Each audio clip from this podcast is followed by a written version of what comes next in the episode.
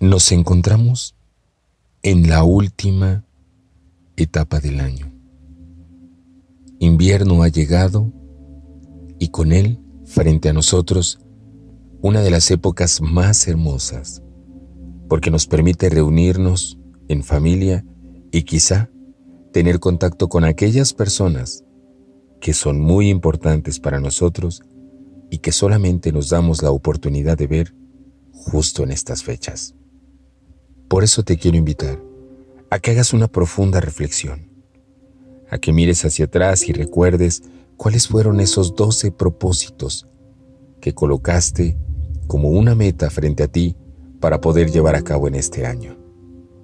Revisa cuáles has cumplido y cuáles tienes pendientes, porque la idea es que cierres este ciclo para que puedas abrir el otro con mucha ilusión, esperanza, entrega, dedicación, compromiso y saber que aquello que te pusiste como un propósito pudiste llevarlo a cabo.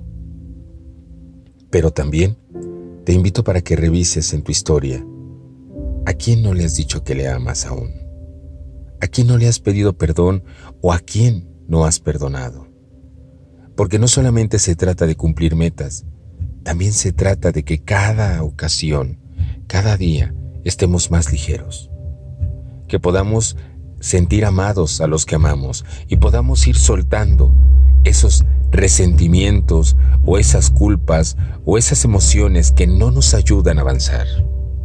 Vamos, haz esa lista y empieza a ponerte en contacto con estas personas. Hazles saber lo importante que son en tu vida.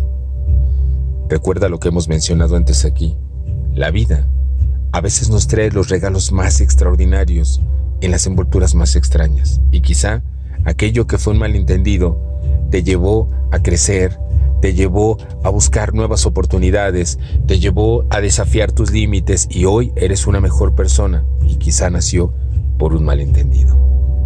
Valora lo que tienes, valora a quien tienes, cuídate y sal adelante.